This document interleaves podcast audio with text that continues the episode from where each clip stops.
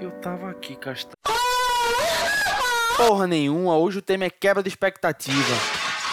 Vai tomar no cu Rick Mori Dark.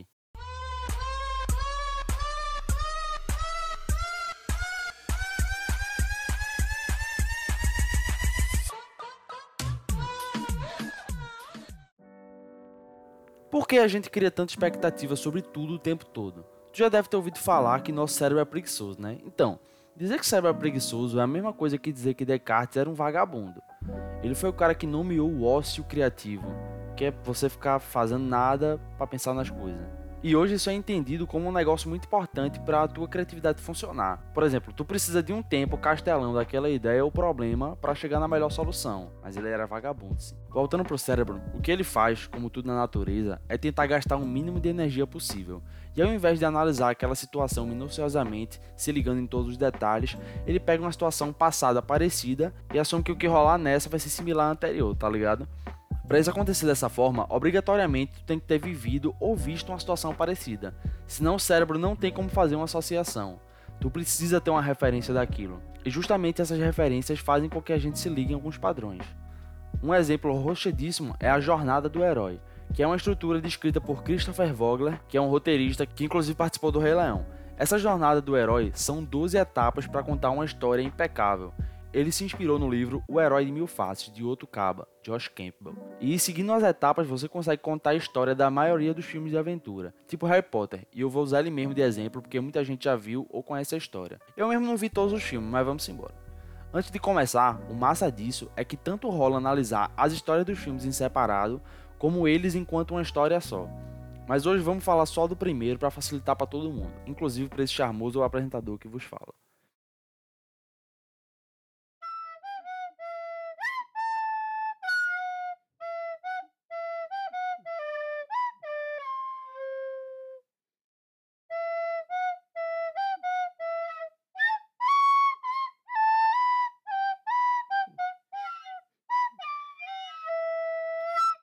Harry Potter e a Pedra Filosofal, fase 1, Mundo Comum.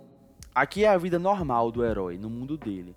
Em Harry Potter é quando eles apresentam ele como uma criança comum, vivendo com aqueles arrombados dos tios deles. Fase 2, chamado para aventura. É quando o Caba tem o primeiro contato com essa aventura. No Menino da Cicatriz é quando ele recebe a carta de Hogwarts, a escola de magia lá. Fase 3, recusa o chamado. Nessa aí, a protagonista não aceita o convite por medo ou só demora a aceitar mesmo. No bruxinho é quando o arrombado do tio dele vê a carta que ele recebeu sendo convidado a estudar lá na escola e queima. Fase 4. Encontro com o mentor. É quando o bicho encontra a pessoa que vai convencer ele a aceitar o chamado e ajudar ele a se preparar para o BO. Lá com o piloto de vassoura é quando ele encontra aquele grandão Hagrid no dia do aniversário dele, que o cabo leva um bolinho e tal. Fase 5. Cruzamento do primeiro limiar. Nessa fase, a heroína sai do mundo padrão dela e entra no mundo novo, onde vai rolar a aventura. Em Harry Potter é quando o Hagrid bate com o guarda-chuva dele nos tijolos lá no beco diagonal, aí a parede se abre e ele vai parar no mundo dos bruxos lá. Fase 6, provocações, aliados e inimigos. Aí o herói é testado e aprende como o mundo novo funciona. Fase aliados e inimigos, geralmente é a maior parte da história. É quando Harry conhece Rony e Hermione, aí ele vai para a escola e faz o excelente inimigo Draco Malfoy e descobre sobre a Pedra Filosofal. Fase 7 Aproximação do objetivo.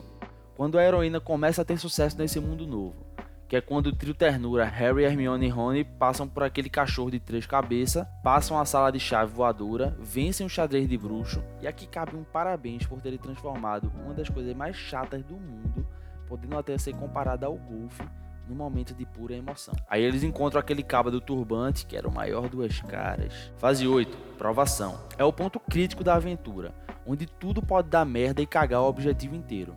É quando o bruxinho chama o cabo de turbante e Valdemar, o sem nariz, pro fight e vence eles. Fase 9, recompensa. Depois de ter enfrentado a morte e o maior defeito dele e vencer ambos, ele recebe uma recompensa. É quando Harry pega a pedra filosofal e Valdemar foge. Fase 10 O caminho de volta. Aí o protagonista volta para o mundo inicial dele, mas isso aí nem precisa ser diretamente citado, pode ficar só subentendido na história. Que é quando o menino da cicatriz se recupera lá na escola e se prepara para voltar para casa. Fase 11 A purificação. É o reconhecimento do herói ou o último teste antes de voltar. É quando o Harry e os amigos são reconhecidos pelo que fizeram na aventura e ganham troféu lá na escola. Fase 12, o regresso, quando o protagonista retorna para o seu mundo já mudado pelo que viveu na aventura. Para finalizar, quando Harry finalmente volta para o mundo dos trouxas, já esperando para ser chamado novamente para Hogwarts no ano seguinte. Outras histórias seguem essa sequência aí, claro que com variações, uma mudança ou outra na posição das fases, mas geralmente a estrutura é essa aí. E isso rola uma caralhada de tempo. O livro que inspirou a jornada do herói é de 1949, tá ligado? O padrão das histórias de herói costuma ser esse, e dentro desses padrões tem milhares de outros padrões. Por exemplo, a fisionomia dos vilões. Se tu prestar atenção, vai se ligar que muitos vilões têm uma cicatriz no meio da cara, porque a beleza padrão costuma ser sinônimo de bondade e a imperfeição de maldade. Por exemplo, Freddy Krueger, o Coringa ou o Scar do Rei Leão, todos com cicatrizes no rosto. E esse estereótipo que foi criado é uma merda foda, porque isso gera um preconceito contra a galera que tem doença de pele ou cicatriz mesmo. Tem inclusive estudos que comprovam isso, comparando as reações das pessoas ao avaliarem fotos de outros que têm cicatrizes ou não. Esse padrão, como eu disse antes, está ligado diretamente com a tua expectativa, porque se tu vira uma foto do Coringa do lado de uma do Batman, só pela boca rasgada, tu sabe quem é do mal. Além desses, tem trocentos outros padrões, tipo quando tu foi pro cinema assistir Vingadores.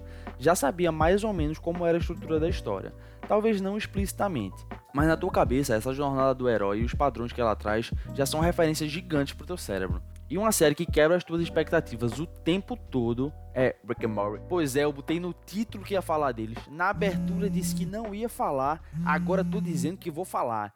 Isso é quebra de expectativa, porra. O Ministério da Saúde diverte. Você precisa ter no mínimo 200 de QI para entender a série que será explanada a seguir.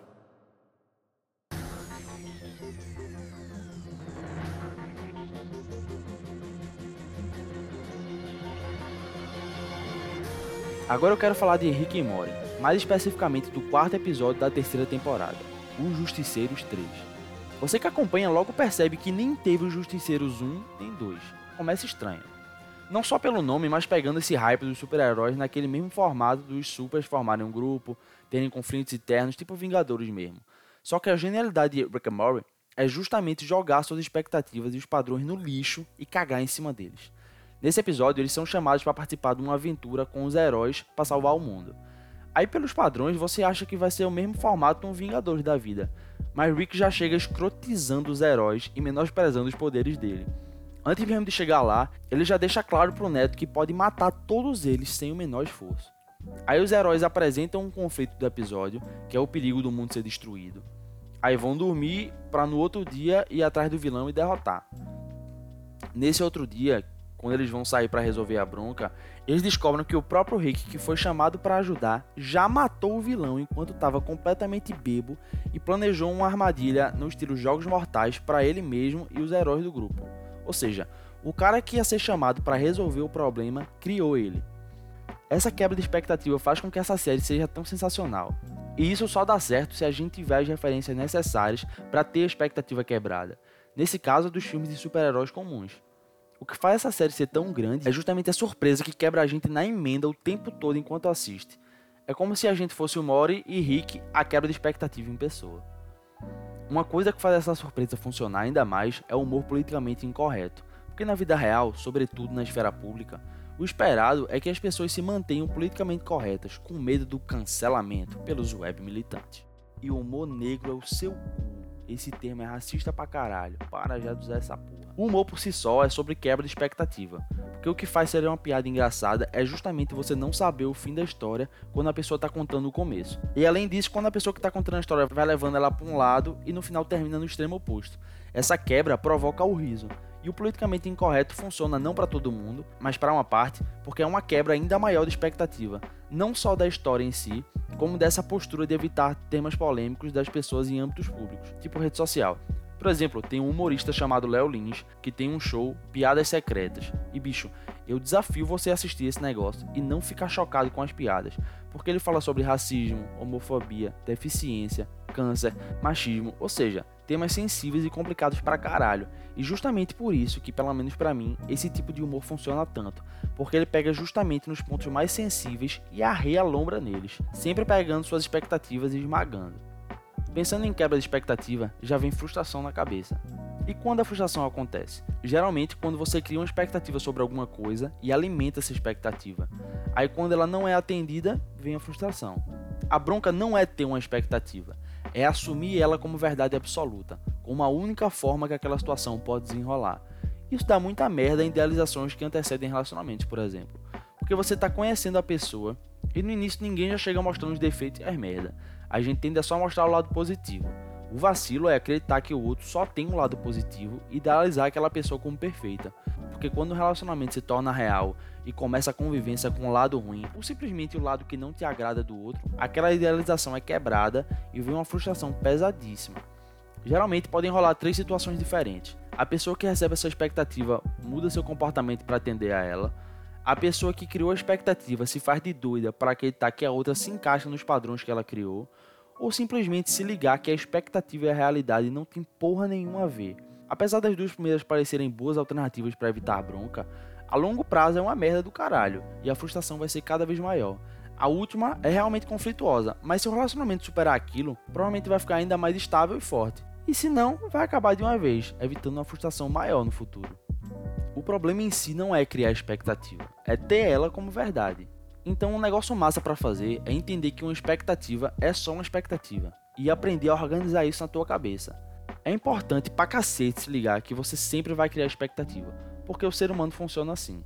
Mas se você souber lidar com elas direitinho, essa frustração não vai te derrubar sempre que a vida for diferente do que tu imaginasse. Entretanto, contudo, todavia, tem um utensílio de cozinha que simplesmente pega a sua expectativa, que é básica e criada pelo próprio nome dele, enfia no seu cu. Eu, obviamente, estou falando do espremedor de alho. Porque me diga, você já usou algum espremedor de alho em que a porra do alho não saia pelos lados do negócio por trás? A menor parte do alho é realmente espremida. O resto tem que ficar raspando para botar de novo no espremedor e isso dá errado sempre. Aí no fim você desiste daquele inferno de utensílio e esmaga ou corta o caralho do alho com a faca. E não joga a porra do espremedor fora, acreditando que da próxima vez aquela desgraça vai atender a expectativa básica que o nome dele cria e vai funcionar. Mas não vai. Quando eu quero que minhas expectativas sejam quebradas da forma mais maravilhosa possível, eu pesquiso por teorias da conspiração. E eu tenho as minhas favoritas. A primeira é que Elvis Presley está vivo até hoje e morando no interior do Pará. Outra boa é que entre as décadas de 80 e 90, a NASA se juntaria ao anticristo para simular a segunda vinda de Jesus, utilizando sua tecnologia avançadíssima para simular terremotos em locais específicos do mundo e fabricar falsas evidências visando provar que todas as religiões estavam erradas. Depois disso, a NASA ia projetar um holograma para o mundo todo ver ao mesmo tempo e a Terra seria invadida por alienígenas e demônios. Outra massa e mais atual é que o coronavírus não existe como a mídia afirma e na verdade os sintomas e mortes causados por ele são provenientes do sinal de 5G. Isso mesmo, eu tô falando de negócio de internet. Mas nada disso importa, porque a minha favorita do mundo é que Michael Jackson está vivo e comprou um sítio no interior do Ceará e vive lá até hoje. Inclusive Tirolipa, o filho de Tiririca, fez uma música sobre isso. Ouve aí um trechinho.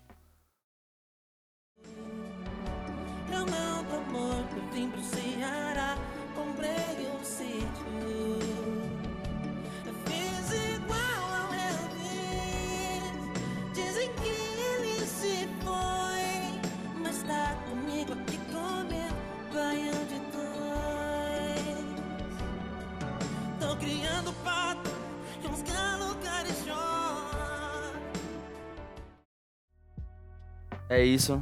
Esse foi o episódio de hoje. Espero que tu tenha curtido. É uma ideia diferente para abordar um tema diferente. Se tu curtiu o episódio, não esquece de compartilhar com pelo menos uma pessoa que tu acha que vai curtir também. Tu inclusive consegue compartilhar aí direto pelo Spotify, jogando no teu Instagram. Aí já marca o nosso arroba que é aqui castelando, tanto no Twitter como no Instagram. Nos siga lá. E se quiser mandar um e-mail para entrar em contato é eu tava aqui castelando@gmail.com. Valeu, falou e pensa aí nessa porra que eu falei.